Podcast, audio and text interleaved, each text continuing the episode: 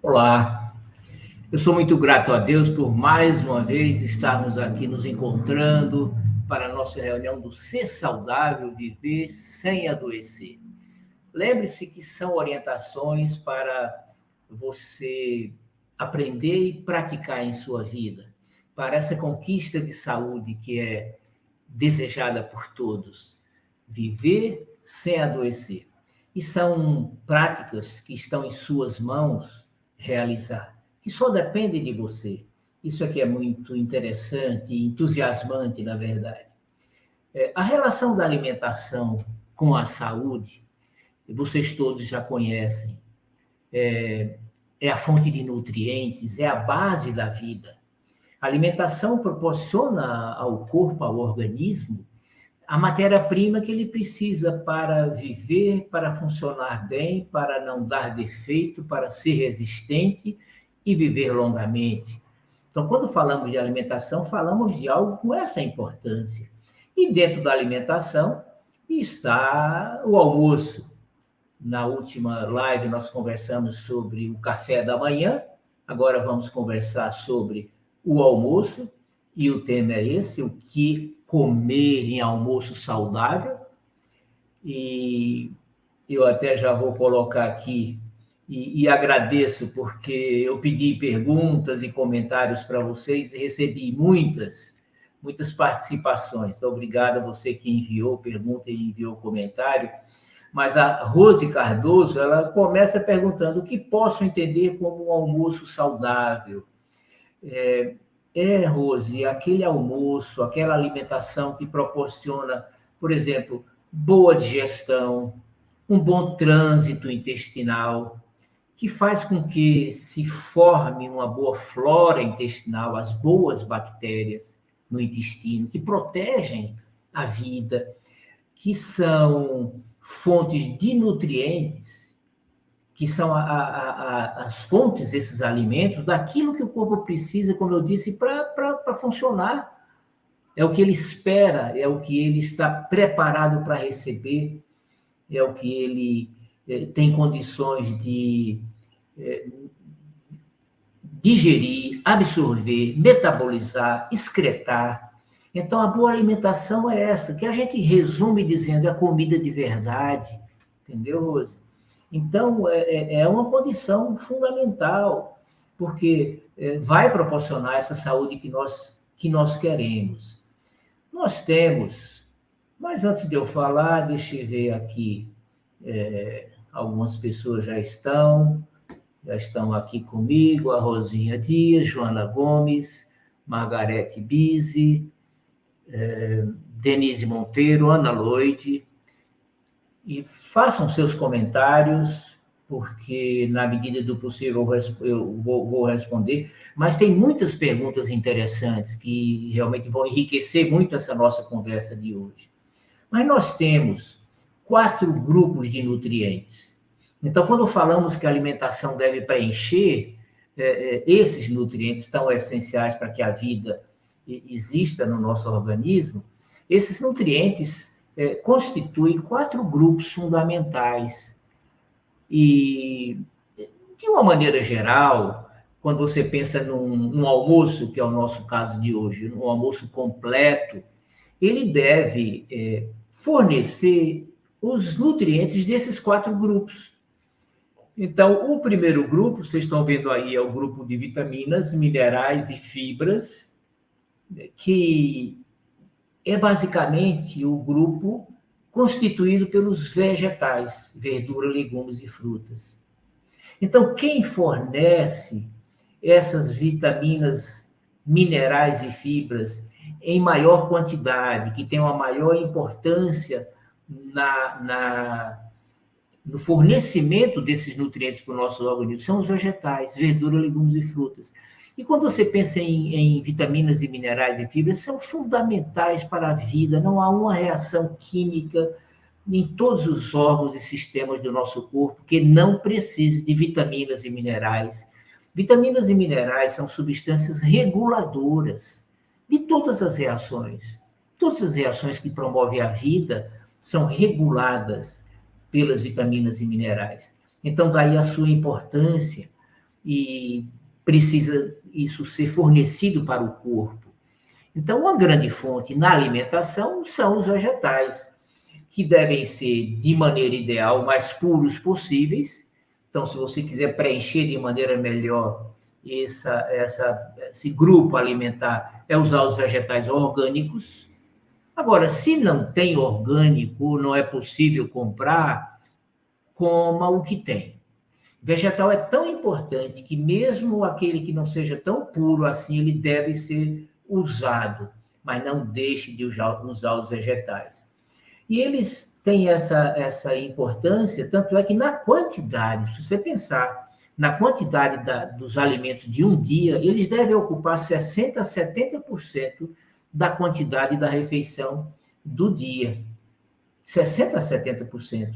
Então, é quase que podemos dizer que a base da alimentação, e, e claro, do almoço também, nós vamos ver isso, é, são os vegetais. É a base da alimentação. E, e, é um grande equívoco, eu vou referir mais isso depois. É exatamente o contrário, é o baixo uso de vegetais por muita gente. Você imaginar que existem muitas pessoas que não comem, eu digo, uma folha, não comem uma rodela de tomate. Isso é, eu digo, é incompatível com saúde. Não, não colocar vegetal na sua alimentação e dentro dessa proporção de 60% a 70% de tudo que você come, é deixar o corpo vulnerável sem esses componentes tão importantes. E eles são importantes porque eles têm ação nutriente, são laxantes, são antioxidantes, são anti-inflamatórios, são antiparasitários, anticâncer. Eles são verdadeiros medicamentos, os vegetais, são verdadeiros remédios. Por isso que o Hipócrates, o pai da medicina, disse que o teu alimento seja o teu remédio, o teu remédio seja o teu alimento. O bom alimento, em especial os vegetais, eles têm essa propriedade de serem absolutamente protetores. Então, comer bastante vegetais significa estar protegido significa estar em menor possibilidade de ter o câncer, de ter o Alzheimer, de ter o infarto, de ter o derrame, de ter o diabetes, de ter a hipertensão. É exatamente assim. E vocês vão ver que, em geral, as pessoas que têm esses problemas de saúde têm um baixo uso de vegetais. É uma das condições geralmente presentes. Então, vejam os vegetais é, com essa importância de estar presente na nossa alimentação e quando pensamos num cardápio completo para o almoço. O segundo grupo é o grupo das proteínas. E tem, claro, as proteínas animais e as proteínas vegetais. As proteínas animais, nós vamos ter é, o ovo, as carnes, os frutos do mar, leite derivados. Ah, aqui chama atenção para é, algumas características, né? Os, os, frutos do mar e são mais tendentes a produzir alergia, então precisa cuidado a pessoa conhecer a sua individualidade, assim como o, o leite derivados, que nós, nós em um grupo muito grande de médicos e toda uma linha de medicina não adota o leite e derivados como bons alimentos, vocês já sabem disso e tem muito material escrito sobre isso. É motivo de muito problema de saúde para muita gente, mas enfim, quando falamos de uma fonte de proteína, não podemos dizer, deixar de dizer os leites e, e, e os queijos e iogurtes e, e são coalhadas são, são fontes dessa proteína, né? mas com essas com esses cuidados. Já proteínas vegetais, nós temos as leguminosas, Quais são as fontes de proteína vegetal maiores? As leguminosas, que são os chamados feijões. E aí você tem é, é, o, o, feijão, a lentilha, o grão de bico, a ervilha. São as leguminosas. São ricos em proteínas. Nós temos é, os frutos oleaginosos, as castanhas, nozes, amêndoa, amendoim. Mesmo cereais integrais, aveia, trigo, milho, quinoa, é claro que você tem aqueles que têm mais proteína e os que têm menos proteína. Mas veja que mesmo os cereais é, têm a sua cota de proteína, e especialmente se são integrais. se é um arroz integral, especialmente. Né? Então, uh, os vegetais, eu vou comentar um pouco isso depois, são capazes de suprir a necessidade de proteína.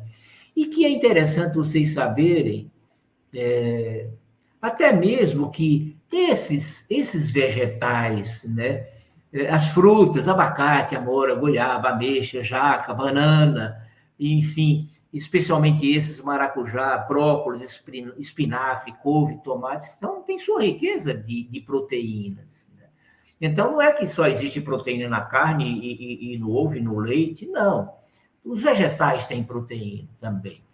Agora, qual é a necessidade? Isso é muito interessante. Qual é a necessidade diária de proteína? Quando a gente fala de proteína, que são fundamentais, é um nutriente importante, é, é o, é, o, é o cimento da, da estrutura é, do corpo, né, formação dos músculos, da sustentação, enfim. É, as proteínas, elas são necessárias nessa quantidade de meia a duas gramas por quilo de peso por dia. Então, vejo que uma pessoa de 60 quilos vai precisar entre 30 e 120 gramas de proteína por dia. Isso é, é, é fornecido é, por um bife. Um bife, e está aqui, eu vou. Eu vou um, um, bife de 100 gramas, que é mais ou menos o peso de um bife, fornece essa quantidade de 30 gramas, essa quantidade mínima de 30 gramas de proteína. Né? E, e, podemos também ver aqui, nessa outra é, informação que eu vou colocar. Não, é essa, é essa tela mesmo que está aqui. Essa anterior. Necessidade de proteína de 30 a 120 gramas, né? Agora, você vai encontrar isso, essa quantidade mínima para uma pessoa de 60 quilos, num bife de 100 gramas, num, ou três ovos, ou 500 ml de leite, ou 120 gramas de queijo, ou 100 gramas de feijão, são essas quantidades já fornecem essa necessidade mínima diária que é de 30 gramas. Então vejam que, na verdade, não é difícil alcançar a, a quantidade necessária de proteína para eh, o, funcionamento do nosso corpo. Né? E aí a, a Maristela, ela diz assim, no almoço, qual a melhor opção sem glúten, sem nada animal, e com proteína vegetal, que é, a Maricela está dizendo aí, a alimentação de uma pessoa vegetariana, né? sem, sem, sem nada animal e inclusive sem glúten também. É isso que nós falamos, o, o Maricela, é, é, é comer os vegetais de uma maneira geral, e aí nós citamos, e eu vou repetir, as leguminosas, os feijões, os frutos oleaginosos, as castanhas, mesmo os cereais, até verdura, legumes e frutas, vocês viram, você viu aí que tem proteína. Então, quando você é, faz um cardápio equilibrado, você consegue, através de uma alimentação vegetariana, chegar naquela quantidade de proteína necessária. Na verdade, tudo tem sua cota de proteína. E nós vimos, não precisa de muita proteína. Não precisa de muita proteína. Agora, para o vegetariano, eu vou adiantar e dizer que precisa cuidado com a vitamina B12, que os vegetais não suprem. Então, precisa dosar, fazer exame da vitamina B12 e, se for o caso, suplementar na forma de, de suplemento uh, vitamínico da B12. É, e também chama a atenção dos vegetarianos que eles tiram os alimentos animais mas geralmente cai no uso excessivo de amidos, dos açúcares, dos ricos em açúcar, de carboidratos, e isso é muito ruim, nós vamos ver daqui a pouco. Então, quando se trata de proteína animal, das carnes, é assim: evitar ou usar com moderação as carnes industrializadas. Não é que, ah, não, não deve comer carne. O vegetarianismo é um bom método alimentar? É, desde que a pessoa tenha cuidado para fazer de maneira equilibrada. Né? Mas, é, as carnes elas são boas fontes de proteína. O que não é aconselhável, se possível não usar, são as chamadas carnes industrializadas, aquelas processadas, presunto, mortadela, salsicha, linguiça, salame, são carnes que passam por processamento químico, que têm os seus produtos químicos prejudiciais. É só você verificar e vai ver que é isso que acontece. É, também não tem indicação de comer excesso de proteína, porque existe essa cultura de comer muita proteína, principalmente jovem que quer ganhar massa muscular, aí come muita proteína, além de comer no alimento, ainda usa os suplementos, os wheys, e excesso de proteína não forma músculos a mais. Ao contrário, dá é problema de saúde. Então, a necessidade de proteína ela deve preencher aquela dentro do limite eh, adequado, mas não o excesso. E também cuidado com os frutos do mar, como eu disse, que tem a tendência de provocar alergia, cuidado com o leite, que determina alergia, inflamação, intolerâncias, distúrbios do cálcio, e cuidado com a proteína do trigo em função do glúten, que muitos de vocês já, já conhecem o problema. E você vai se conhecer se você tem essa limitação e vai evitar, porque o glúten realmente é uma proteína inflamatória, alergênica. Então, esses cuidados com relação à proteína. Uh, o terceiro grupo é o grupo das gorduras. E aí nós vamos dizer, existem as gorduras boas, que devem ser usadas. Aí é, é, é, é a manteiga, é o azeite de oliva, existe extra virgem e virgem. O virgem é usado mais para cozinhar, ele, ele, ele é mais barato. Óleo de coco, a gordura das carnes, a gordura dos dos frutos oleaginosos, então a gordura vegetal das castanhas, das nozes, são também ricas na boa gordura, são ricas em proteína e ricas na boa gordura também. Até mesmo frutos como o, o, o abacate, vocês sabem que é muito rico em gordura. Então, existem essas gorduras boas que devem participar da nossa vida, devem estar presentes na nossa alimentação. Agora, existem as gorduras ruins, que são a margarina, a gordura vegetal hidrogenada, que está presente em todos os alimentos industrializados, as pastelarias, em, em todos eles vocês vão encontrar lá no, na relação de ingredientes gordura vegetal hidrogenada. É uma gordura muito, muito prejudicial. Acidificante, com excesso de ômega 6, que é um tipo de gordura eh, que é prejudicial, que é inflamatória que mais é gordura ruim? Óleos de grão, soja, milho, canola, girassol, algodão. Por quê? Porque para ser extraído o óleo desses grãos, são usados produtos químicos. Esses grãos não soltam a gordura naturalmente, como a azeitona o faz. Então, você tem nessas gorduras todas essas, essas substâncias químicas que faz parte do processamento para a produção. E nós devemos dizer assim que as gorduras boas, na verdade, elas foram demonizadas. Não que gordura faz mal, gordura de carne não deve usar, e, e, e mesmo manteiga, e aí se colocou a margarina, as gorduras péssimas, no lugar, como sendo uma gordura boa. Hoje é rara uma casa que não tenha margarina, isso é uma coisa lamentável, essa é uma gordura extremamente ruim, mas o sistema criou isso demonizou as gorduras boas, que são boas, devem participar da alimentação, e introduziu, disseminou e impôs o uso das gorduras ruins. E isso, infelizmente, ainda prevalece. É, então, uh, não, não, não tenho receio de usar gordura, mesmo porque ninguém consegue usar gordura numa quantidade excessiva. E uma pessoa que tem colesterol alto, e triglicéridos, isso não está relacionado à gordura que a pessoa come. Isso é um item que em outra ocasião a gente vai ver, mas também já publiquei material sobre isso. Né? Não é a gordura que se come que vai determinar obstrução de vasos, não é isso. E o quarto grupo é um grupo extremamente importante, que é o grupo dos carboidratos. Né? É, é, os carboidratos, que também tem os carboidratos bons, os açúcares, a gente chama carboidratos, são os açúcares, não é? Os carboidratos bons, que são aqueles que estão, que, que têm o, o, a frutose de maneira natural nas frutas, nos legumes, o carboidrato das raízes da batata, da batatinha, da mandioca, da mandioquinha, do cará, do inhame. São todos ricos em, em carboidrato. Dos cereais, arroz, milho, trigo, aveia, centeio, cevada, dos, dos são os carboidratos bons.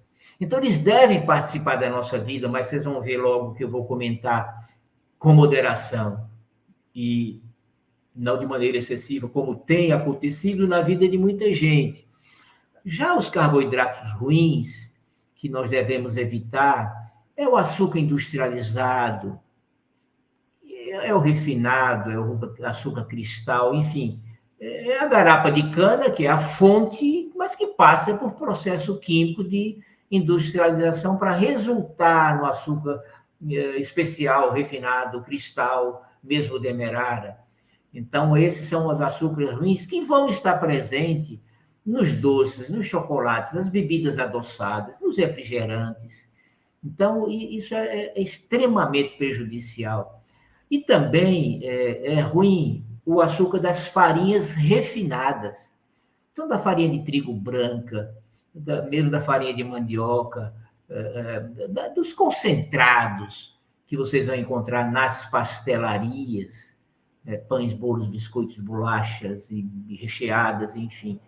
Então, são os carboidratos ruins que a gente deve evitar. Agora, os carboidratos bons que eu citei, nós vamos usar com moderação.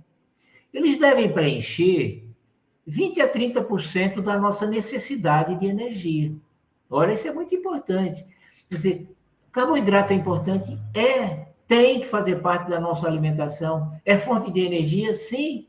Mas, mas, mas, o carboidrato bom, não esses ruins que estão prevalecendo aí é, no mundo e, e fazendo parte da vida das pessoas como se fossem normais e bons e nessa quantidade de suprir 20 a 30% da nossa energia, não 80, 70, 80, como acontece com a maioria das pessoas.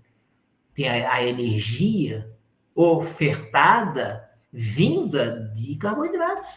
Isso é muito problemático. Por quê?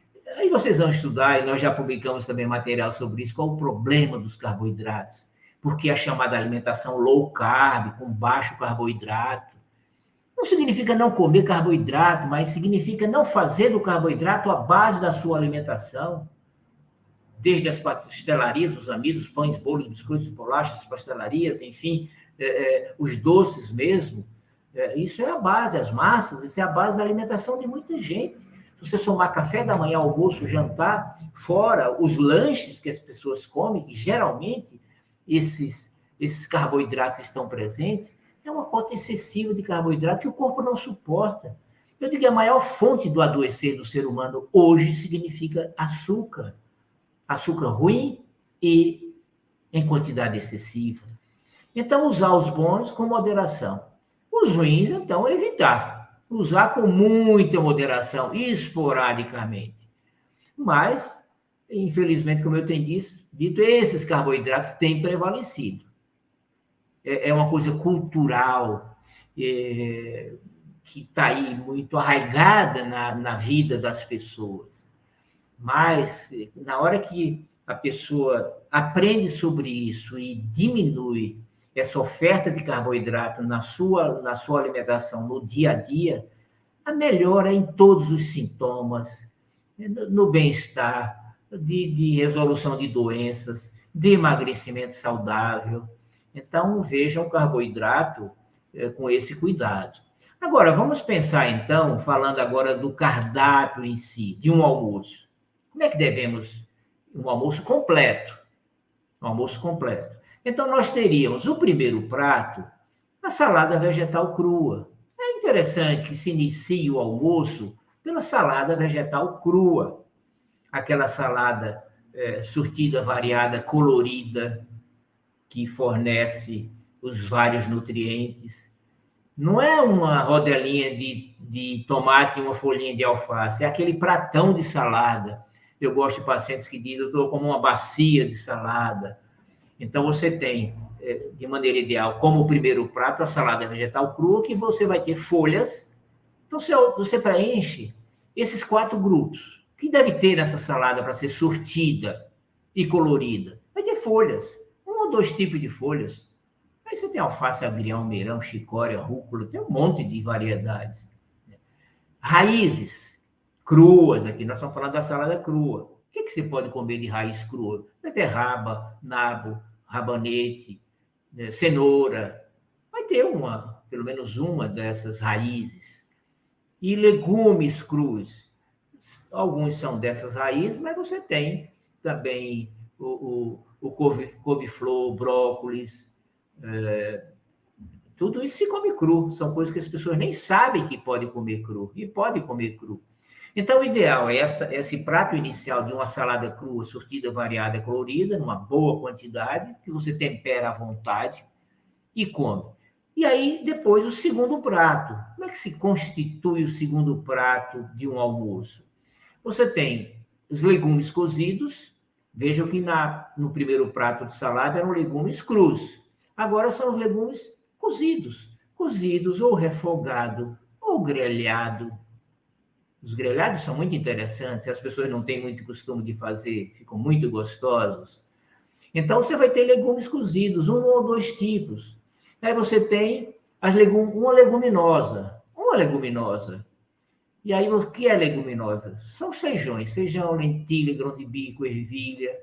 Vai ter um deles. A proteína, é claro que é a maior fonte. Você tem as carnes, os frutos do mar, mas também o ovo, né? e o grupo dos amidos, que são cereais e tubérculos. Cereais é, é o arroz, milho, trigo, aveia, centeio, cevada, e tubérculos é batata, batatinha, batata doce, mandioca, cará, inhame, são as chamadas raízes. Então, vejam que é, aí você compôs o almoço. Você teve a, a, salada vegetal crua, que é a fonte de vitaminas, minerais e fibras. Aí você teve a fonte de, de amidos, entre cereais e tubérculos. Você teve a fonte de proteína e também a de leguminosas. Agora, Deixa eu pôr aqui. A, a, a, Helena Marreira diz: gostaria de saber se o arroz integral é melhor que o branco. Sim, sim. Os alimentos integrais são aqueles alimentos completos, da maneira como foram produzidos pela natureza. De deles nada foi retirado e nada foi acrescentado. E é claro que eles são mais ricos em nutrientes e em fibras. Então, sempre que puder usar o alimento na sua forma integral, realmente é, é, é bem melhor. Já a, a Dice Gonçalves, ela diz, gostaria de saber se posso substituir feijão por grão de bico, lentilha ou ervilha. Sim, você viu que nós falamos agora, né, Dice? Esses são exatamente os, as leguminosas, são os feijões, é a família. E aí você deve usar ou um ou outro. Feijão, grão de bico, lentilha, ervilha.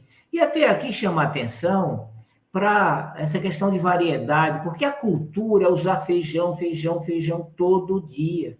E um princípio fundamental de boa alimentação, boa nutrição, é variar. Então, é, varie a leguminosa também, não use somente feijão.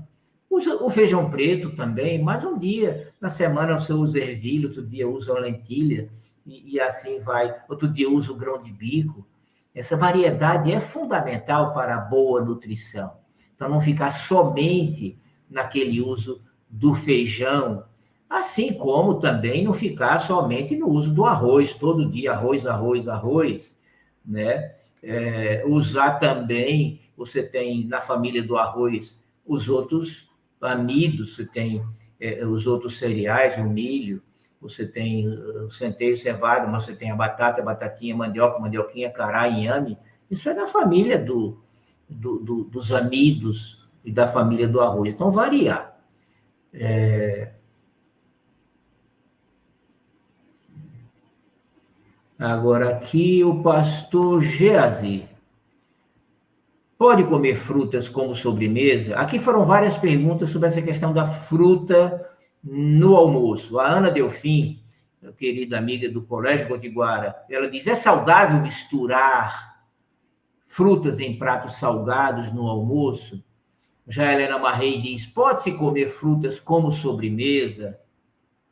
E a Vanderci diz: sinto moleza após o almoço e adoro fruta e carboidrato. Será que é isso? Enfim, é, essa questão da fruta no almoço.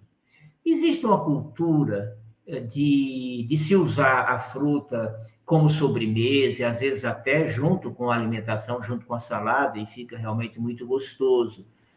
É, e aí a, a Ivete de Porto de Galinhas, ela diz assim, abacaxi ajuda na digestão?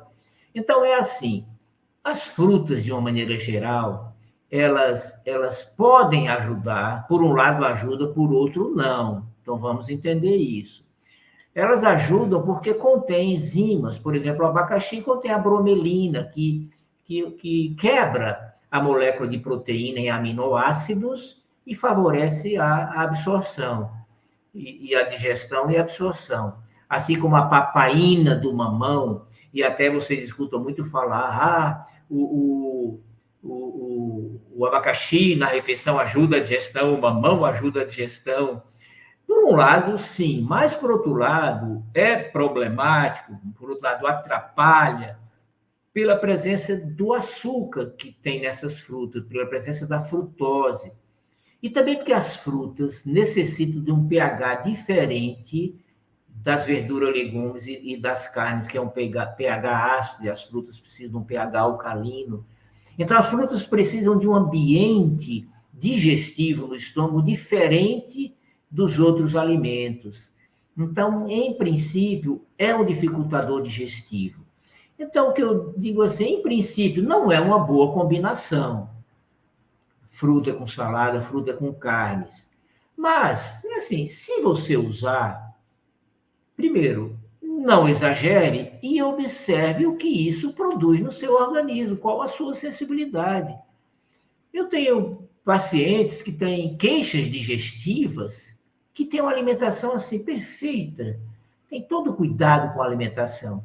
E a gente vai ver que a única coisa é que come fruta de sobremesa, ou pior ainda, quando come o doce.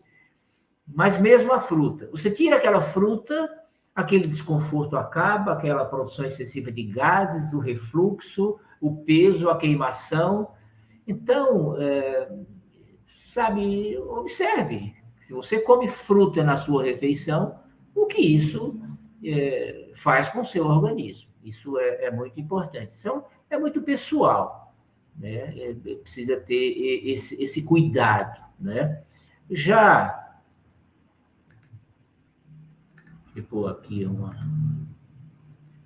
A Ivete estava perguntando se, se o abacaxi ajuda na digestão, já falei sobre isso. E agora o Fábio irá, ele diz, é aconselhável ou não tomar líquido durante refeições? Não, é, Fábio, nem um pouco, atrapalha muito a digestão, dilui o suco digestivo, compete com a mastigação, é, atrapalha o esvaziamento do estômago, é um grande dificultador digestivo é o líquido na refeição e que, infelizmente, é uma prática muito comum. Já o Fernando Stort, ele diz, sal grosso de Mossoró do Himalaia, é, feijão preto, muito tempero, especiarias, cúrcuma, que é o açafrão, coloral, pimenta, alho, gengibre, vinagre de maçã, orgânico, claro, de preferência. Ele está lembrando o uso dessas especiarias, e eu acho interessante porque muita gente não usa fica somente, às vezes, no, no alho e na cebola, às vezes nem isso, fica somente no sal, mas as especiarias são muito ricas em substâncias protetoras do nosso organismo. Está dentro da, daquela relação que o Hipócrates diz, são verdadeiros remédios. Então, usem mais essas especiarias nessa para temperar o seu alimento, para colocar na sua salada, até mesmo, até mesmo na hora. É, já o, o, Fernando Betete, ele diz: o maior problema está no preparo. Usa óleo vegetal, que é um óleo problemático, todos esses, né? É, é, de grãos. Sal simples, que não é sal integral, realmente é problemático, temperos industrializados, os, como é que chama? Uh, os tablets, né? O tablete de, de tempero prático, gostoso, mas você vai ver lá a composição é muita coisa química e prejudicial, até mesmo o tipo de panela que se usa, especialmente de alumínio, que é problemática mesmo, né? Então vejam que tem todos esses cuidados que nós devemos guardar quando falamos do almoço, né? desde os aspectos de qualidade, e já já eu vou falar um pouco sobre quantidade e sobre a forma. Mas o, o Luiz Comoda, ele faz um comentário interessante. O Luiz Comoda assim, deixa, diz assim, deixa sugestão de cardápio ideal semanal, incluído carboidrato, proteína, salada vegetal, no dia a dia Precisamos de orientação para variar o cardápio com diversidade, saudável e saboroso. Olha, Luiz, eu acho que não tem maneira melhor de você fazer isso é, uh, usando essa estrutura que eu passei para vocês. Você, você sabe que você precisa ter folhas. Agora, as folhas você vai escolher. Precisa um cardápio que diga segunda-feira é alface, terça-feira é agrião, quarta-feira é rúcula. Não precisa disso. Fica uma coisa engessada, uma coisa ansiosa, é coisa mais leve. Então, não há necessidade. Você, com essa estrutura, e você é, é, pode até escrever, você vai na feira, vai no supermercado, você, você tem lá, eu preciso comprar folhas. Então, quais são as folhas que eu vou comprar para esta semana? Né? Quais são os legumes que eu vou comprar para essa semana? Quais são o, o, as proteínas? Quais são os amidos entre cereais e leguminosas? Então, e essa relação você tem, nós colocamos aí. Então, você monta de uma maneira de acordo com o seu gosto, com a sua disponibilidade, entendeu? Eu, eu acho isso muito mais interessante do que aquele cardápio montado, rígido, que, que vira, às vezes, até um, um, uma camisa de força, uma coisa que, que determina até ansiedade para as pessoas. Isso não é bom. A alimentação é para ser uma coisa descontraída, natural, gostosa, agradável. É... Agora, vamos falar um pouquinho sobre quantidade. É... E aí, sobre quantidade, a Helena Marrei diz: o que acho muito difícil é saber a quantidade certa que deve comer. Mas aí tem alguns dados, viu, Helena? É assim: primeiro, disse assim: o segredo da saúde é comer pouco. É um pouco, entre aspas, que é menos do que as pessoas pensam e comem. As pessoas, de uma maneira geral, pensam que o corpo precisa de mais alimento e comem mais do que realmente é necessário. E, o exemplo está aí. Qual é o resultado disso? Obesidade. E aí você vê esse índice, infelizmente, alto e lamentável de, de obesidade obesidade. Né? Então, o corpo precisa de pouca comida, precisa de qualidade. Precisa de qualidade. Ah, agora, tem os dados. Se você comer demais, você vai sentir-se mal. Ah, não sei que quantidade como. Aí você come, come, come, come, come, você vai passar mal. E sabe quando a pessoa come mais do que precisa? Quando come rápido, quando não mastiga.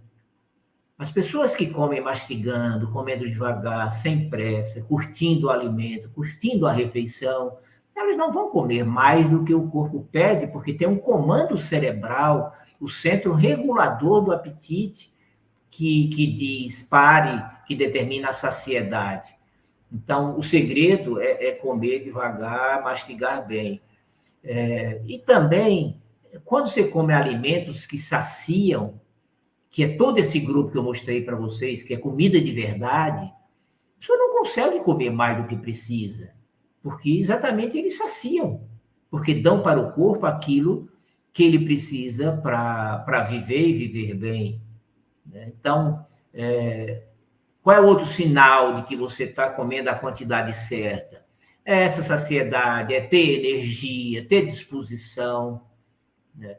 É como disse uma pessoa aí antes que comentou: será que eu fico sonolento, indisposto depois do almoço? Às vezes está ligado a esse cardápio realmente do almoço. Né? Agora, se estiver faltando nutrientes, ah, está comendo pouco.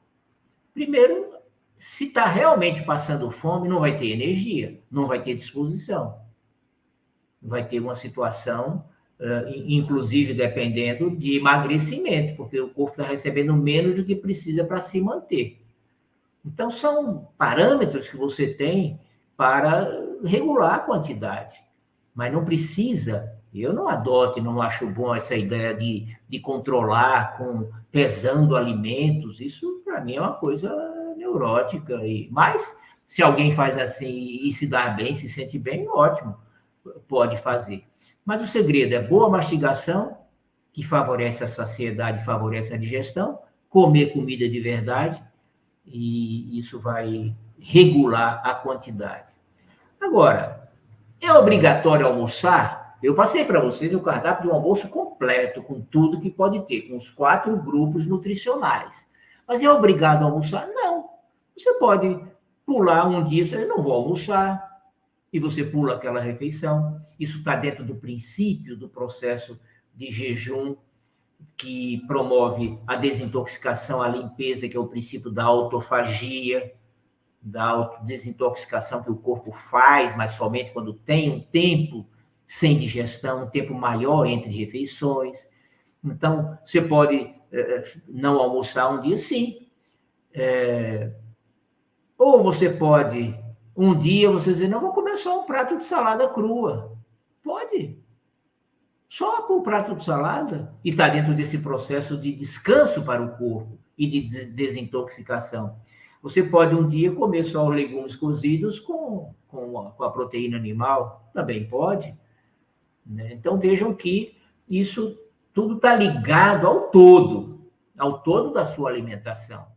Então, eh, se uma pessoa eh, eh, não almoça, mas ele recebeu o nutriente em outra refeição. Agora, chamar atenção, uma pessoa que não consegue ficar sem almoçar, que pula o almoço e se sente mal, atrasa a comida e já se sente mal, com tontura, com dor de cabeça, com mal-estar, com tremores, é porque está mal nutrido, está numa dependência, especialmente de carboidrato. Não é para ser assim, não. É para ter uma energia que, mesmo que não faça a refeição, você segue o dia normalmente com atividade normal. É... Sobre a forma de alimentação, sobre a forma de comer, é só, então, indo para o final, é, é fazer uma refeição, o almoço, assim como as outras refeições, um ambiente de paz, de harmonia, sem falar de problemas, é, um senso de gratidão, feliz, fazer uma oração agradecendo os alimentos que estão à mesa, é, prestando atenção na comida, no que está comendo, sentindo o sabor, a textura, né, o aroma. É, isso tudo faz diferença para que você tenha até um bom processo digestivo, para que você coma na medida certa, para que você não coma em excesso. É, o estado emocional tem uma influência muito grande na digestão. E a digestão, vocês aprenderam já, tem uma influência muito grande na saúde. Boa digestão, boa saúde. É, eu vou fazer três observações importantes, que são três erros graves. Um, vou reforçar, porque eu já comentei um pouco com vocês, é comer excesso de carboidrato. É aquela pessoa que no seu dia a dia, no de manhã, de tarde, de noite, e a cada dia tem muito carboidrato.